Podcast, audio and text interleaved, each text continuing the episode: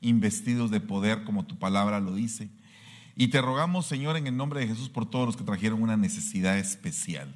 Te ruego, Señor, que venga de parte tuya un tiempo de misericordia y de gracia, un manto de salud, un manto, Señor, que pueda cubrir toda necesidad de provisión y que pueda, Señor, tu pueblo cada día ir en pos de esas victorias que tú has prometido, Padre, y que sabemos que las vamos a alcanzar. Te damos gracias en el nombre maravilloso de Cristo Jesús. Amén y amén. Denle un fuerte aplauso al Rey bendito. Gloria a Dios. Bueno, Dios les bendiga, mis hermanos.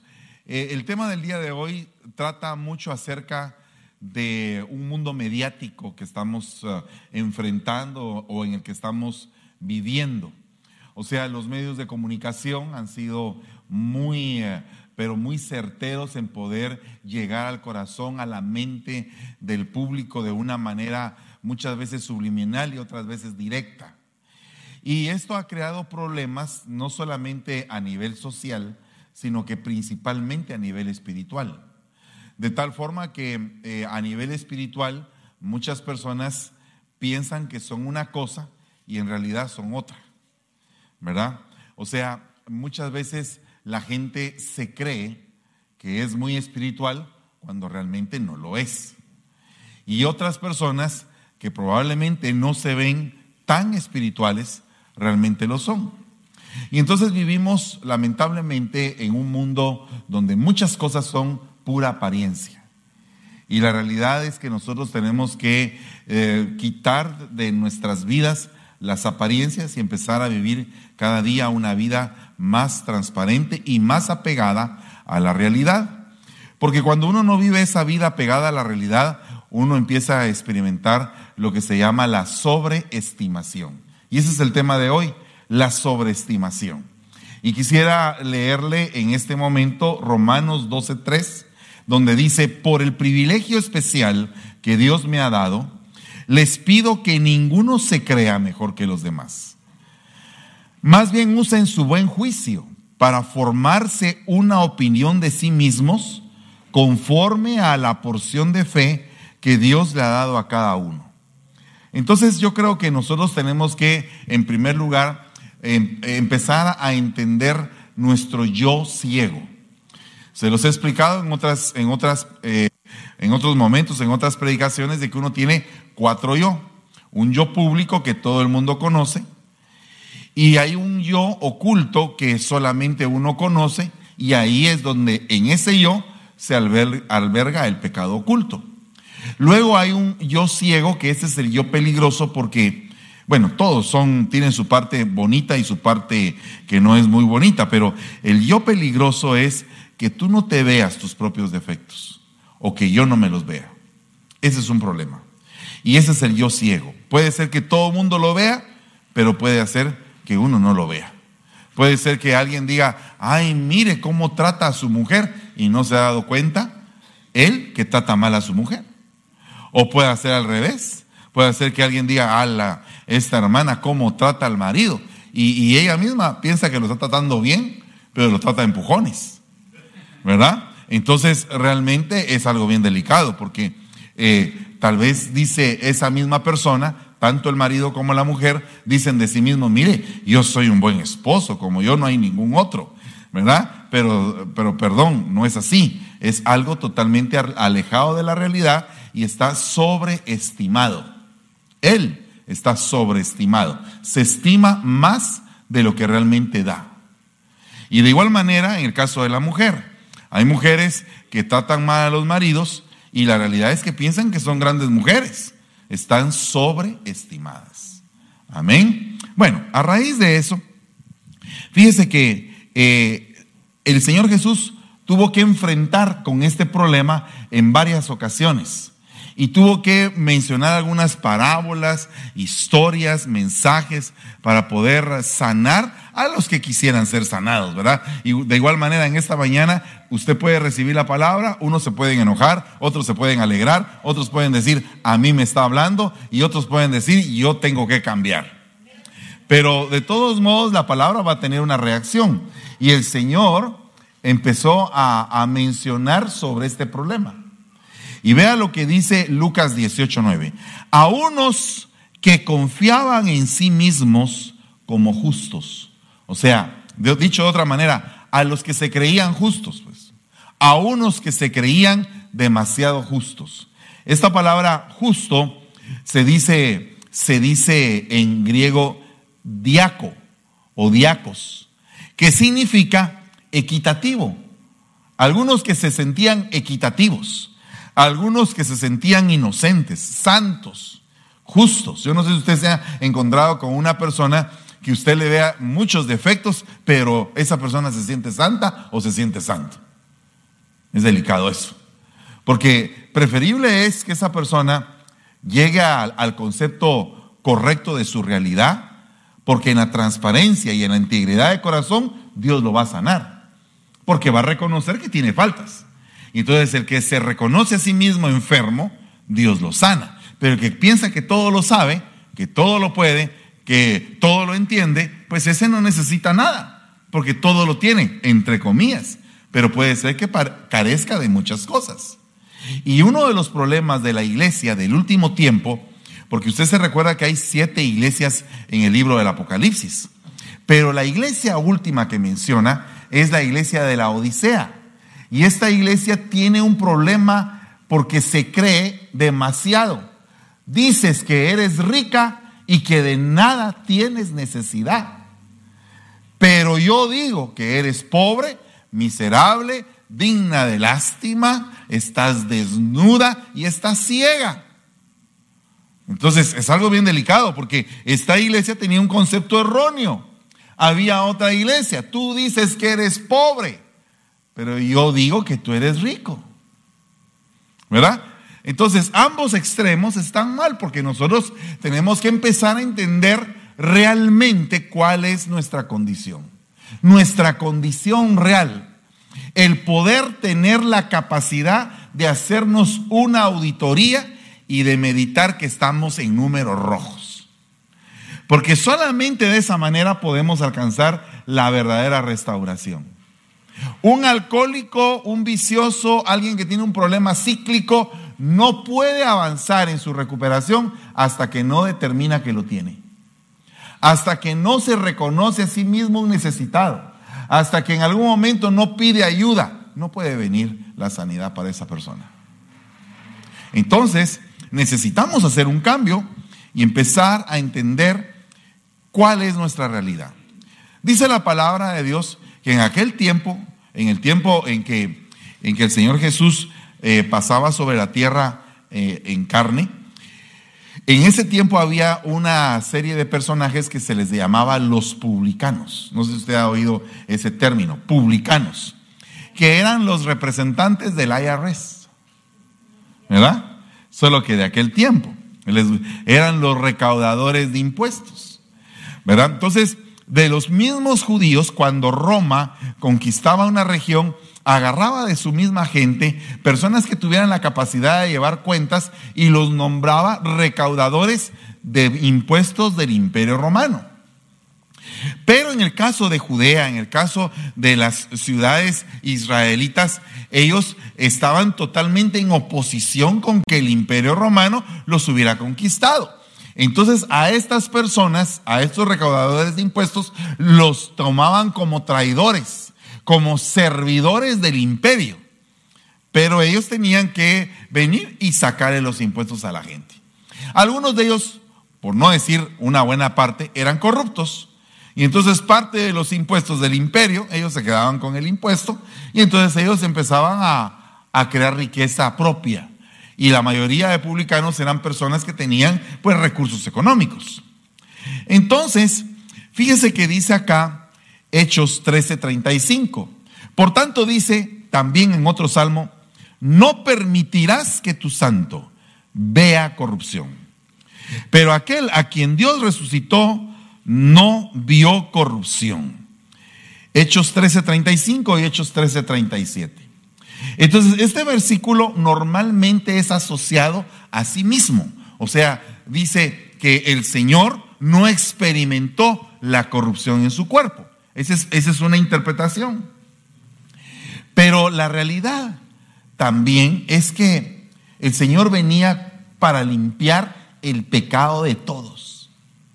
No sé si, si eso es algo bien impresionante para usted, pero para mí fue impresionante cuando la primera vez me dijeron, si tú le pides perdón al Señor, Él te va a perdonar todos tus pecados.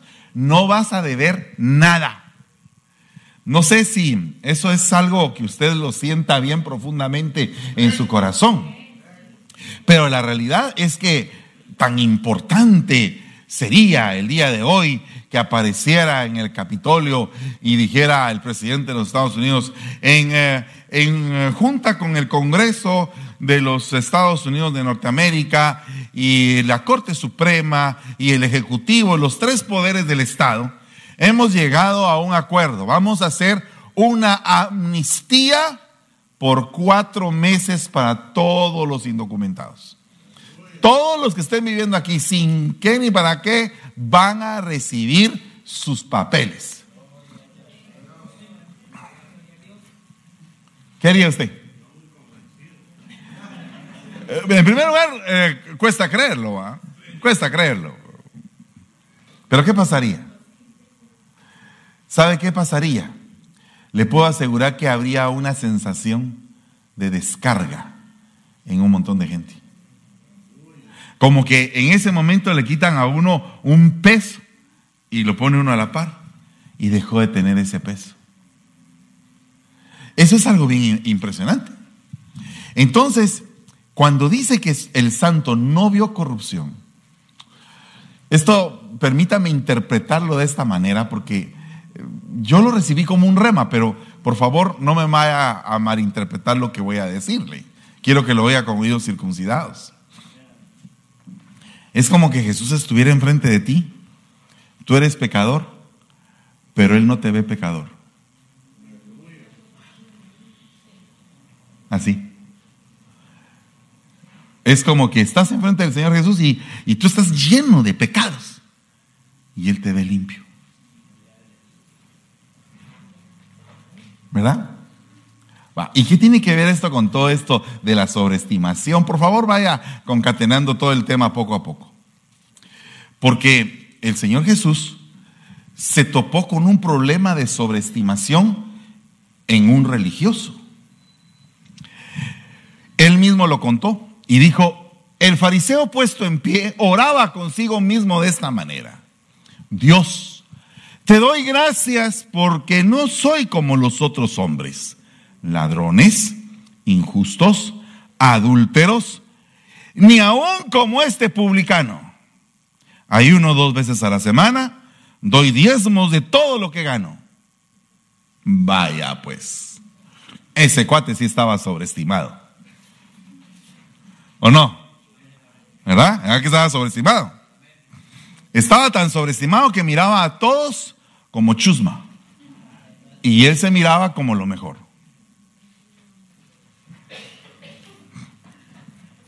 Sin embargo, los ojos del Señor lo ven, ven de otra manera. Mas el publicano, estando lejos, no quería ni aún alzar los ojos al cielo, sino que se golpeaba el pecho diciendo, Dios, sé propicio a mí, pecador. Os digo que éste descendió a su casa justificado. Antes que el otro, antes que el otro. Porque cualquiera que se enaltece será humillado. Y el que se humilla será enaltecido. Vacuna contra la sobreestimación, la humillación. Pero no solamente esto, porque dice que Fíjense que los dos fueron justificados. El fariseo y el, y el publicano. Porque dice, os digo que éste descendió a su casa justificado antes que el otro. Antes. O sea, fue justificado primero, el otro después. Los dos fueron justificados. Pero entonces ahora, ¿y, y, por qué fue? Porque sin duda el otro, para llegar a ser justificado también, tuvo que tener una humillación. O un proceso de humillación para que se le quitaran los humos. Y en el proceso de humillación también llegó a ser justificado, pero después. Entonces, cuando comparecemos ante Dios, no nos presentemos con todas las medallas. Por eso es que a mí no me gusta mucho mencionar lo que hacemos, porque no se trata de hacer una propaganda publicitaria, sino que la gloria y la honra son para el Señor. ¿Verdad? Pero hay que tomar en cuenta que estamos en el año del reconocimiento. Entonces muchas veces nosotros no hemos entendido el poder que genera un reconocimiento. Por ejemplo, en el mundo científico, si hay alguien que fue premio Nobel, el hecho de decir fue premio Nobel de algo, ya inmediatamente lo pone en otra estatura diferente a la de los demás porque tiene un reconocimiento, una medalla. Cuando alguien gana una medalla olímpica, pues tiene un reconocimiento por el trabajo que ha hecho. Entonces yo creo que el ser humano alcanza reconocimientos terrenales. Y qué triste sería alcanzar todos los terrenales y no alcanzar el reconocimiento divino. Y qué lindo sería alcanzar el reconocimiento divino, aunque no se alcancen todos los terrenales. Pero ¿y si alcanzas los dos? Y si tienes reconocimiento aquí abajo y también ahí arriba. Y si alcanzas gracia delante de Dios y delante de los hombres. ¿No sería una doble recompensa? Entonces aquí parte un análisis que yo hacía. Y lo hacía con respecto a la multiplicidad de músicos que he conocido. He conocido durante este trayecto de tantos discos que hemos hecho infinidad de músicos. Bueno, la palabra infinidad tal vez está mal, pero una buena cantidad de, músicos. Y me he dado cuenta que los más profesionales, regularmente, no en todos los casos, pero regularmente son los más humildes. Y los que menos saben son los más creídos.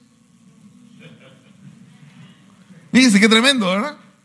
Porque eso es algo bien delicado. En esa área. Y de igual manera en todas las áreas cuando uno regularmente sabe, pues realmente se queda callado. Y deja que la persona que no sabe hable todo lo que quiera, que regularmente va a hablar cosas que no tienen mayor valor.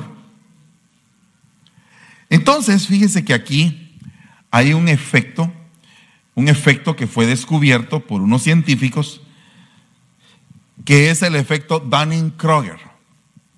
Dunning-Kruger es un efecto psicológico.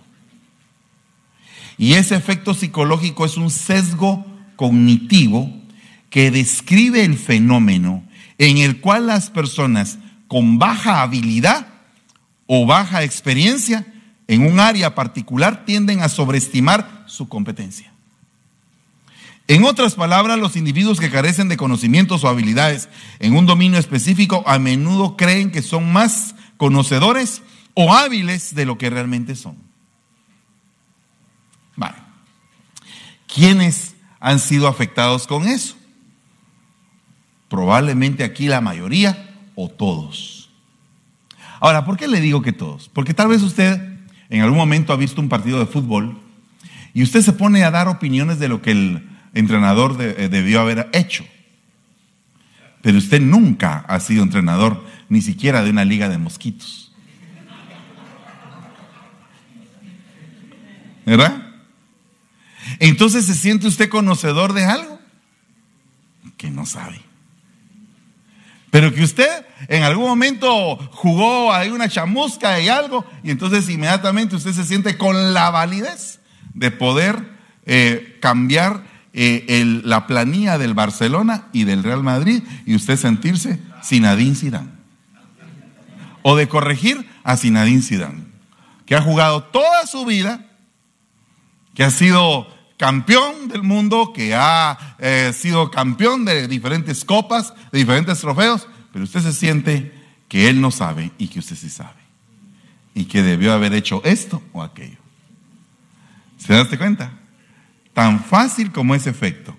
Pero ahora, en el mundo espiritual, muchas veces no sabemos muchas veces no entendemos y muchas veces opinamos de algo que no tenemos toda la perspectiva. Entonces, dígame si no es un efecto que socialmente, sentimentalmente y espiritualmente nos afecta. ¿Cuántos de ustedes se han sentido poco amados, pero no es, no es cierto? Tal vez los aman más de lo que usted piensa. Pero usted se queja de que no lo ama. Y uno tiene que llegar a ese entendimiento. Y peor sería al revés. Que usted sienta que ama a todos y no ama a nadie. Se ama a sí mismo. Entonces, es un efecto bien tremendo. Es un sesgo cognitivo. ¿Y eso cómo se come, hermano? ¿Qué es un sesgo cognitivo? Bueno, mire lo que dice acá.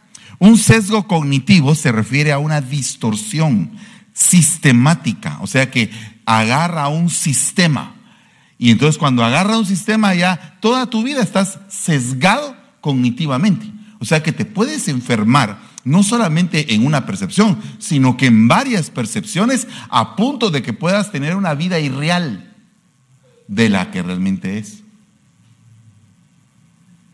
Cuando hablamos de que todos vamos en el camino, que Jesús es el camino, la verdad y la vida, por algo dice la Biblia que tenemos que tener puestos los ojos en Jesús, el autor y consumador de la fe, porque es nuestra seguridad, porque es el camino recto.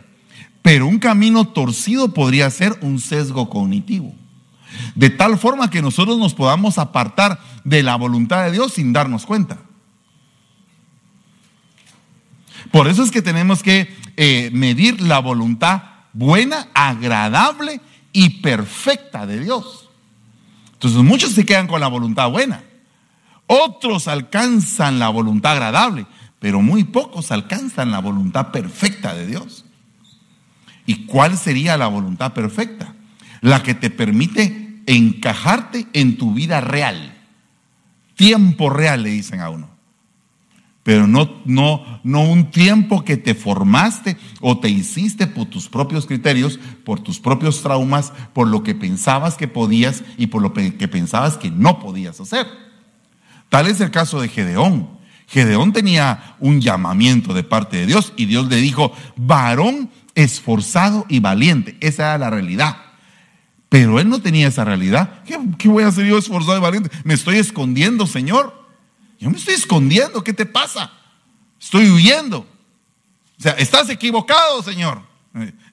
No. ¿Me entiendes? Era esforzado y era valiente. Porque si no, no hubiera podido convocar a 32 mil personas. Si yo le digo a usted traiga un invitado el, día, el próximo domingo, le va a costar traer uno. Y aquel consiguió con sus fuerzas 32 mil. O sea, vaya si no era esforzado y valiente el hombre. ¿O no? Pero tenía un sesgo cognitivo. Estaba apartado de su realidad. Soy torpe de lengua, dijo, dijo Moisés. Tenía un sesgo cognitivo. ¿Y quién hizo la lengua al hombre, pues? Estaba hablando con el Creador y el otro se estaba quejando de sus problemas. Y le estaba diciendo, Señor, yo, yo no puedo hablar. Pero no, estaba, no se estaba dando cuenta del gran llamado que estaba recibiendo. Así le pasa a muchos hermanos, que uno les dice, mire hermanos, le toca predicar el día. Yo, yo, yo, yo no puedo. Entonces, ese es un sesgo cognitivo. Porque desde el momento en que alguien se acercó y alcanzaste gracia delante de Dios y alguien de parte de Dios te dijo, quiero que el día de hoy prediques, ese día es porque te estiraron, ese día es porque te licuaron, ese día es porque estás cambiando de dimensión y es el momento óptimo, el momento oportuno, el kairos de Dios a tu vida para que lo hagas y que lo hagas lo mejor posible. O dime si cuando no tienes que pasar, un, si cuando tienes que pasar un, examen y es un examen importante para tu vida, porque te van a dar un trabajo, si no pasas el examen, te desvelas toda la noche. Y te pones a estudiar y, y ves los manuales y todo. Y, ah, y cuando es de la Biblia, ah, me toca predicar, mejor prefiero decir no.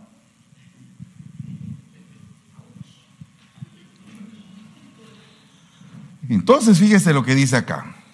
Se refiere a una distorsión sistemática en el pensamiento o razonamiento humano, que puede afectar la forma en que percibimos, interpretamos y recordamos la información. Estos sesgos pueden influir en nuestras decisiones y juicios de manera inconsciente, llevándonos a tomar conclusiones incorrectas o basadas en forma parcial. Los sesgos cognitivos pueden ser el resultado de atajos mentales que nuestro cerebro utiliza para procesar rápidamente la gran cantidad de información a la que estamos expuestos. Sin embargo, estos atajos pueden llevarnos a cometer errores o sesgar nuestra comprensión de la realidad. Y ahora, con tanta información, hermano, pero mire, yo no sé cuánto usted ha visto cómo se ha invadido su cerebro de la información. Estaba viendo el nuevo, los nuevos visores de, Apple que vienen. Eh, eso es una cosa que ya a mí me espanta, pues. Ya me pone incómodo, ya, ya, ya estoy pensando en el anticristo. Ya cuando veo eso, ya digo, Señor, ¿hasta dónde vas a permitir que lleguemos? ¿Verdad? Y alguien eh, que esté adaptado a la tecnología dice, no, estamos bien. Va, va a venir a cosas más. ¿Verdad? Pero, pero eso ¿Cómo impacta mi cerebro? ¿Cómo me, hace percibir mi realidad como ser humano, como persona, como una persona consciente que tiene contacto con lo espiritual? Me enfría, eh, me aleja de lo espiritual, me terrenaliza. ¿Cuáles son los problemas que vienen para la humanidad en los próximos años? ¿En dónde va a estar usted en los próximos años eh, recibiendo todo ese cúmulo de información ¿Y, qué es lo que estamos enfrentando ahorita ya con la información que tenemos? Porque no me va a decir que la humanidad no está siendo manipulada o que no somos parte de un sistema. Pero nosotros nos estamos saliendo del sistema. Queremos irnos con el Señor. Eh, por, eh, eh, hermanos, no me asuste, por favor. Dígame, ¿cuántos se quieren ir todavía con el Señor? O sea, todo esto se está presentando como una plataforma para instalar el nuevo orden mundial. Se está dando un fenómeno de ¿cómo se dice? Desdolarización, perdóneme, es que a veces se me lengua la traba. Mire pues, desdolarización. Eso es un fenómeno, porque va a desaparecer el dinero en la tierra, así físicamente. Va a venir un dinero digital. ¿Y qué es el dinero digital? ¿No lo había hablado la Biblia antes? Perdón, el, versículo que le acabo de leer de Romanos tiene casi dos mil años de antigüedad. Dos mil años y ya había en aquel tiempo sobreestimación. Súmele dos mil años más y piense cómo estamos ahorita. La humanidad y ahí está la sobreestimación y la subestimación. Y, y, se complementan. Hay gente que sabe mucho y se siente que no sabe nada. Hay gente que sabe poco y siente que sabe mucho. Entonces, la Biblia dice que nosotros tenemos que transformar nuestra manera de pensar. Si me pregunta, hermano, ¿cuál es el objetivo de este mensaje? Que el Señor nos permita limpiar nuestra mente de la falsa información y que nos permita tener un concepto correcto de nuestra realidad como hijos de Él. Porque eso tiene que demandarnos a nosotros. Usted puede ganar el mundo y perder su alma. Usted puede estar en el mejor puesto de la tierra, como Nabucodonosor, y ser bestia. Entonces, entonces, perdón, no, no estemos jugando con esto. Lo espiritual es lo espiritual y tenemos que adentrarnos en el conocimiento de lo espiritual. Pero debemos de recordar que tenemos que guardar un equilibrio santo. Porque todavía estamos en este mundo y estamos siendo afectados por este mundo en diferentes cosas. La medicina está manipulada. La comida está manipulada. Los medios están manipulados. Los gobiernos están manipulados. Ay, hermano, por favor, yo creo que usted se da cuenta de esto. Entonces, ¿en dónde está su mirada? Nuestra mirada tiene que estar en Cristo y tiene que estar enfocada en buscar las cosas espirituales. Y yo deseo de todo corazón que todos tengamos ese equilibrio. Saber que estamos aquí en la tierra todavía. Y todo lo que podamos hacer aquí en la tierra, hagámoslo de acuerdo a lo que Dios nos va dictando que tenemos que hacer. La cognición se refiere a otro conjunto de procesos mentales que están involucrados en el conocimiento, comprensión, percepción, pensamiento y la toma de decisiones. Fíjese que son cinco cosas ahí. Conocimiento, comprensión, percepción, pensamiento y toma de decisiones. Entonces, ¿cuáles son tus pensamientos? ¿Sobre qué van orientados? Por ejemplo, ahorita hay un pensamiento diferente que se está involucrando en las escuelas referente a la familia. Ahora me pregunto, ¿por qué se les ha permitido a esas personas que entren ese tipo de conocimiento a las escuelas y nosotros no se nos permite entrar nuestro conocimiento bíblico a las escuelas? ¿Cuál es la diferencia? Perdón, ¿cuál es la diferencia? Si ellos tienen ese derecho, ¿por qué nosotros no tenemos este derecho? Ah, porque eso es una agenda mundial, el anticristo va a gobernar y todo. Ah, bueno, pero entonces, si el anticristo va a gobernar y es una agenda mundial, entonces tenemos que dejar que nuestros hijos los instruyan de esa manera. ¿Mm? Pregunto. Es una guerra de opinión. O sea, tengo derecho yo de decir por qué es que no estoy de acuerdo con esa educación. Eh, y otra cosa, ¿tendría yo por qué tener derecho de exigir que a mi hijo no le pongan esa educación? ¿O no? O sea, eh, ¿tú eres un ser humano? ¿Vives aquí en esta tierra o eres de Marte? De aquí de esta tierra. Aquí vives. Tus hijos están siendo afectados por esas leyes.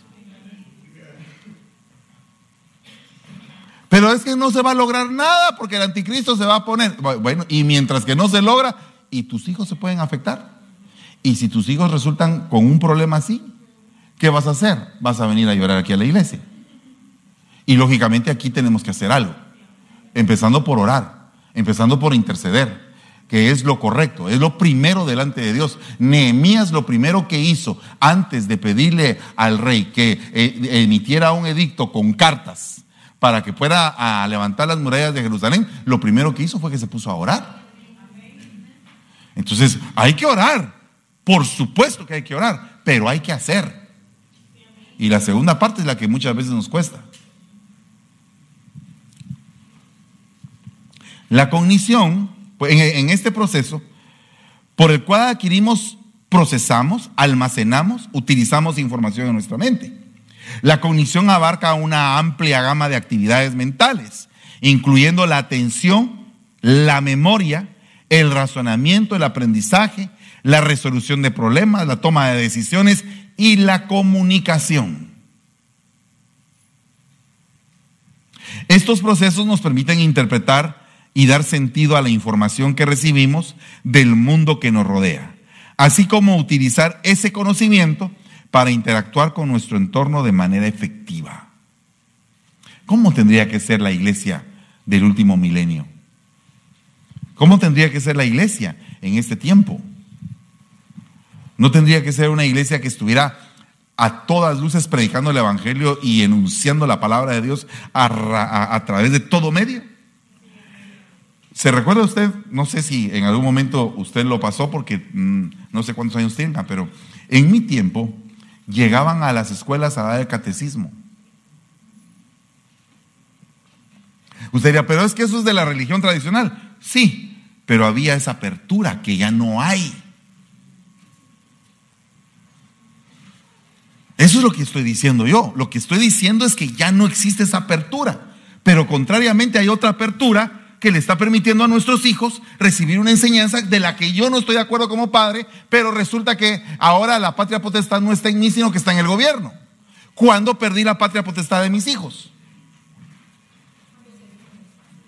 Cuando se dieron espacios en no hacer nada. Eh, abandonamos nuestros deberes. Entonces, tú tienes que ver cuál es la realidad. Y la realidad es que se corre peligro. ¿Por qué entró la ley para aprobar la marihuana?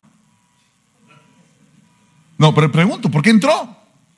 ¿Por qué no hubo alguien que dijera, yo voto en contra, yo voto en contra, yo voto en contra? Porque hubo, por, por mucho tiempo, hubo quienes votaban en contra, pero eso los fueron sacando, los fueron sacando y fueron metiendo los que decían a favor, a favor, a favor. Entonces, ¿qué tenemos que hacer? Insistir, hablar, comunicar nuestros ideales, nuestra forma de pensar como hijos de Dios lo que creemos, por qué lo creemos. Pero ¿qué pasa si la iglesia ni siquiera tiene una escuela que le enseñe cómo poder hablar de esto? ¿Cómo poder enfrentar a alguien que considera que el aborto, cuando es por medio de violación, sí está válido? A mí me gustaría tener un foro acá. Si, si, si hay una persona violada, entonces tiene derecho a abortar al, al niño que está ahí. Y usted sabe que se están perdiendo los derechos desde la concepción. Se están perdiendo con leyes que están entrando. ¿Y por qué están entrando? ¿Por qué defienden el huevo de un águila y no pueden defender un niño que está en un vientre? O sea, pregunto, ¿por qué? O sea, ¿a dónde hemos llegado? A un sistema donde el ser humano ha tenido un sesgo cognitivo, está pensando fuera de la realidad. Y entonces yo me pregunto si la iglesia en este tiempo no está teniendo un sesgo cognitivo. Y entonces estamos como ese fariseo, que nos sentimos que estamos hipersantos, pero no nos damos cuenta que hay publicanos, que hay pecadores que, que hay que convencer. Y los pecadores por sí mismos se sienten pecadores y están buscando, por favor, ayúdame, Señor.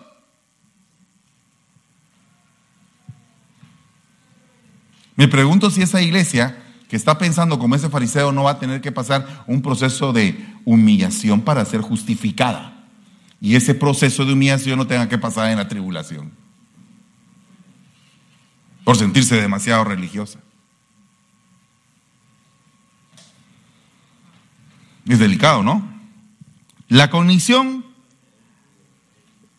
implica el procesamiento de la información a través de diversos mecanismos. La percepción sensorial, la atención selectiva, la codificación, el almacenamiento de la información de la memoria, la recuperación de la información almacenada. Todos estos son temas que la iglesia debería de, abordar y que tenemos que abordarlos. Pregunto, solamente con respecto a la atención selectiva, ¿cómo seleccionamos o a qué le ponemos atención? ¿A qué le pone atención la iglesia? ¿Será que la iglesia está enfocada o está distraída? Y si está distraída la iglesia, ¿no será que tenemos un déficit de atención espiritual? No de atención religiosa. Porque puede ser que estemos muy atentos religiosamente hablando, pero totalmente fuera de foco espiritualmente hablando. Entonces, después de estas cosas, salió y vio a un publicano llamado Leví, que después le puso por nombre Mateo, sentado en el banco de los tributos públicos y le dijo, sígueme. Y dejándolo todo, se levantó y le siguió. Y Leví hizo gran banquete en su casa y había mucha compañía de publicanos y de otros que estaban a la mesa con ellos. Eso fue motivo de un ataque férreo para el Señor Jesús. ¿Qué era un publicano? Era gente de gobierno. Y era gente del gobierno romano. Y eran hebreos.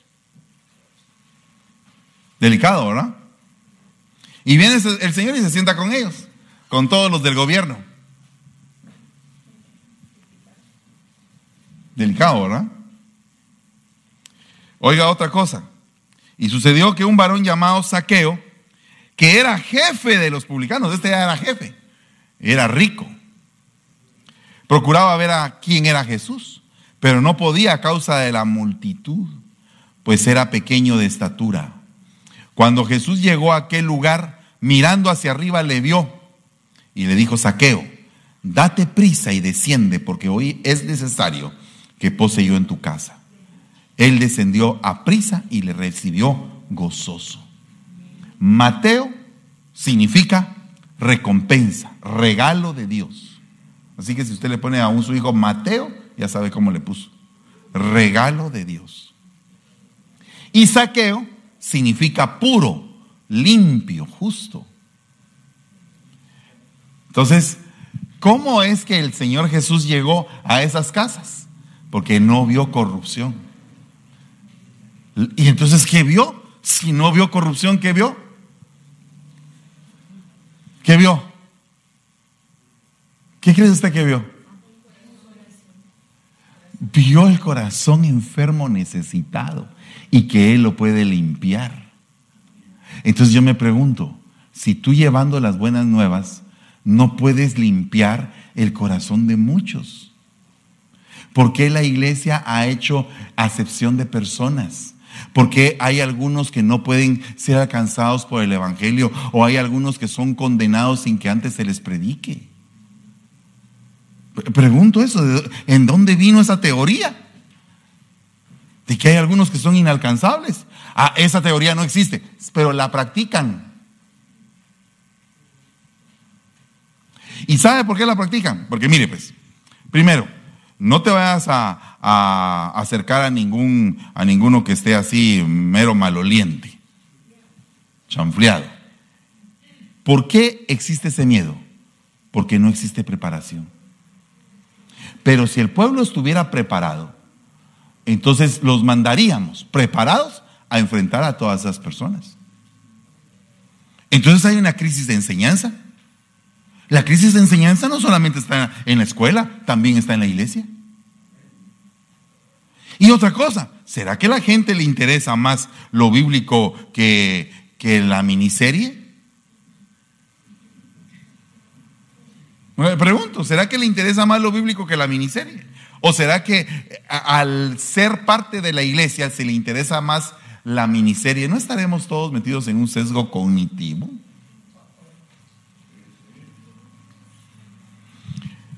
Pregunto, ¿y no será que esas miniseries y todo, que no está malo verlas? Porque yo, yo veo miniseries también. Pero cuando eso prioriza a tu entrega al estudio de la palabra, entonces sí la cosa está fregada.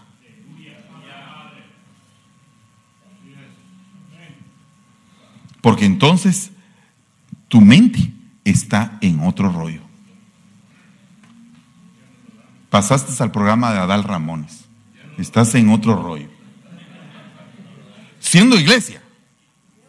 Siendo iglesia. Entonces, si eres iglesia y estás en otro rollo, ¿qué eres? Religioso. O sea, te sientes santo y no eres santo. Y entonces, ¿qué viene? Humillación. Para que lleguemos, por lo menos, justificados. Respondiendo Pedro le dijo, aunque todos se escandalicen, yo no me escandalizaré. Pedro le dijo, yo estoy dispuesto a ir contigo tanto a la cárcel como a la muerte. Pedro le dijo, aunque tenga que morir contigo, no te negaré. Todos los discípulos dijeron también lo mismo. Entonces Pedro le dijo, aunque todos se aparten, yo sin embargo no lo haré. Ah, Ese cuate sí estaba sobreestimado. Y se me hace ver a muchos hermanos de la iglesia que dicen, hermano, yo estoy ya, Y a la hora de la hora, ¡pum! salen corriendo. Es la verdad. No, no, perdone, es la verdad. Yo he experimentado eso. Hay algunos que hasta que papá me dicen, y dice, papá, se van. Y a la semana ya no soy su padre. ¿Qué? qué? A los tres días. Al día siguiente. Ya tienen otro papá. No, no, si no es, decir papá no es simplemente decirlo. Es una relación. Si no, mejor no lo diga. Pero ¿sabe qué es lo que pasa? Que hay una sobreestimación. Hay como que un incienso a los ministros que adormece a los ministros y perjudica demasiado al pueblo. A mí no me esté dando incienso. El incienso es para Dios. Pero no demasiado incienso. Eh, inadecuado. Y entonces, ¿cómo se va a dar la autoridad? La autoridad se va a dar porque Dios pues, ha puesto una gracia sobre ti para que la gente te siga.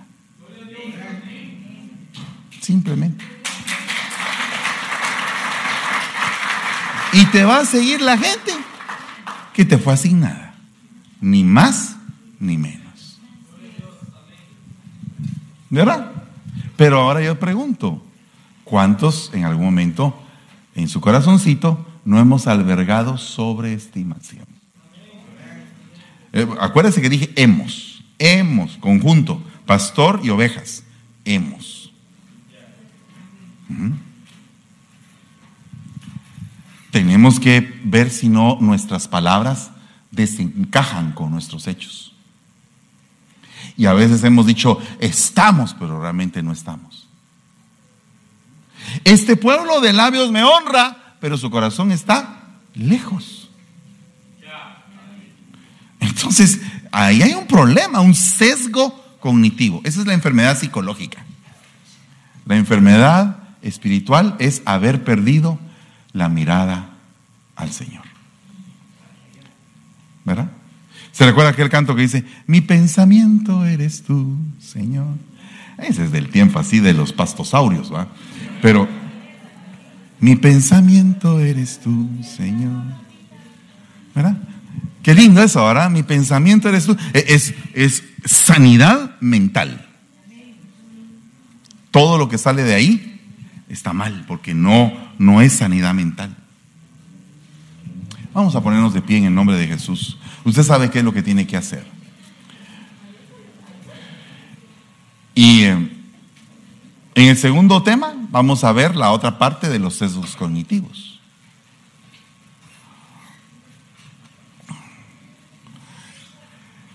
Perdone que le pregunte. Mire, ¿cuántos hemos dicho, aquí estoy y realmente no estamos? ¿Cuántos hemos dicho eso? Aquí estoy y no estamos. En, varias áreas. Le voy a poner ejemplos. Aquí estoy, Señor, y no estamos. Aquí estoy, le dice a la pareja uno y no está.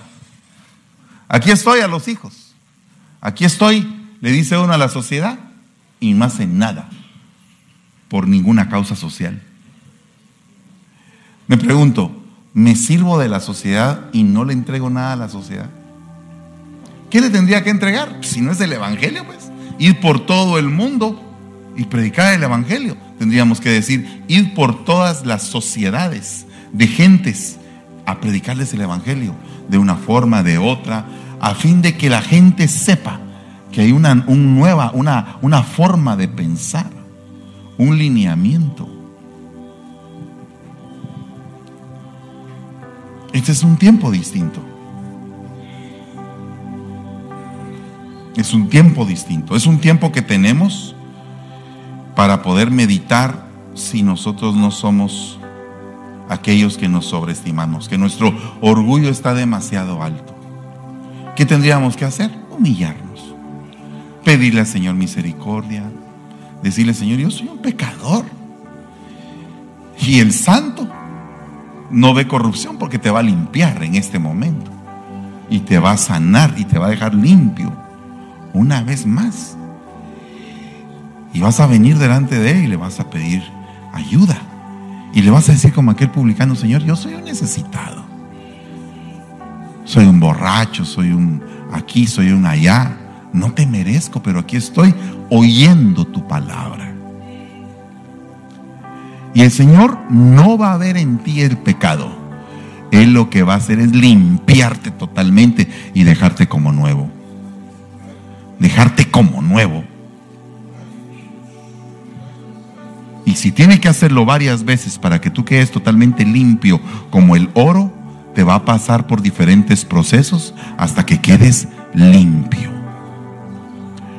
Así que si hay alguien aquí que hoy quiere recibir al Señor Jesús en su corazón, no le estoy presentando una religión.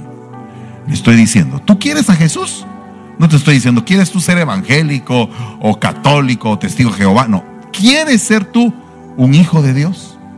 ¿Quieres que el Señor te perdone y te limpie? ¿Quieres tú que Él te santifique y te perfeccione? Solamente levanta tu mano ahí donde estés y di, Señor, yo quiero recibirte hoy. ¿Hay alguien que quiera recibir hoy al Señor Jesucristo como su Señor y Salvador? ¿Habrá alguien aquí? ¿O hay alguien el día de hoy que quiera reconciliarse con el Señor? Puede levantar también su mano derecha. En el nombre de Jesús. Bueno, Padre, te damos gracias, Señor, por todos los que el día de hoy somos como ese publicano, Señor. Una vez más aquí, parados, de rodillas, con el corazón en la mano, suplicándote que nos perdones y nos limpies de todo pecado. Que transformes nuestro ser, que transformes nuestra vida, que transformes nuestra manera de pensar. Llévanos al pensamiento correcto de lo que tú quieres para cada uno de nosotros. Envíanos, Señor, diferentes tipos de mensajeros que nos abran el entendimiento para poder avanzar hacia la siguiente dimensión espiritual. Todo esto lo pedimos en el nombre maravilloso de Jesús. Y te damos gracias, Señor, porque tú eres el único que puede limpiarnos. No hay nadie más que pueda hacerlo y te damos gracias por todo lo que haces por nosotros. A partir de hoy, sal de este lugar con la certeza en tu corazón que el Señor perdonó todos tus pecados y que vas bien, borrón y cuenta nueva para empezar una vez más en un buen camino. Gracias te damos, Señor. Amén y amén. palabra que a mi corazón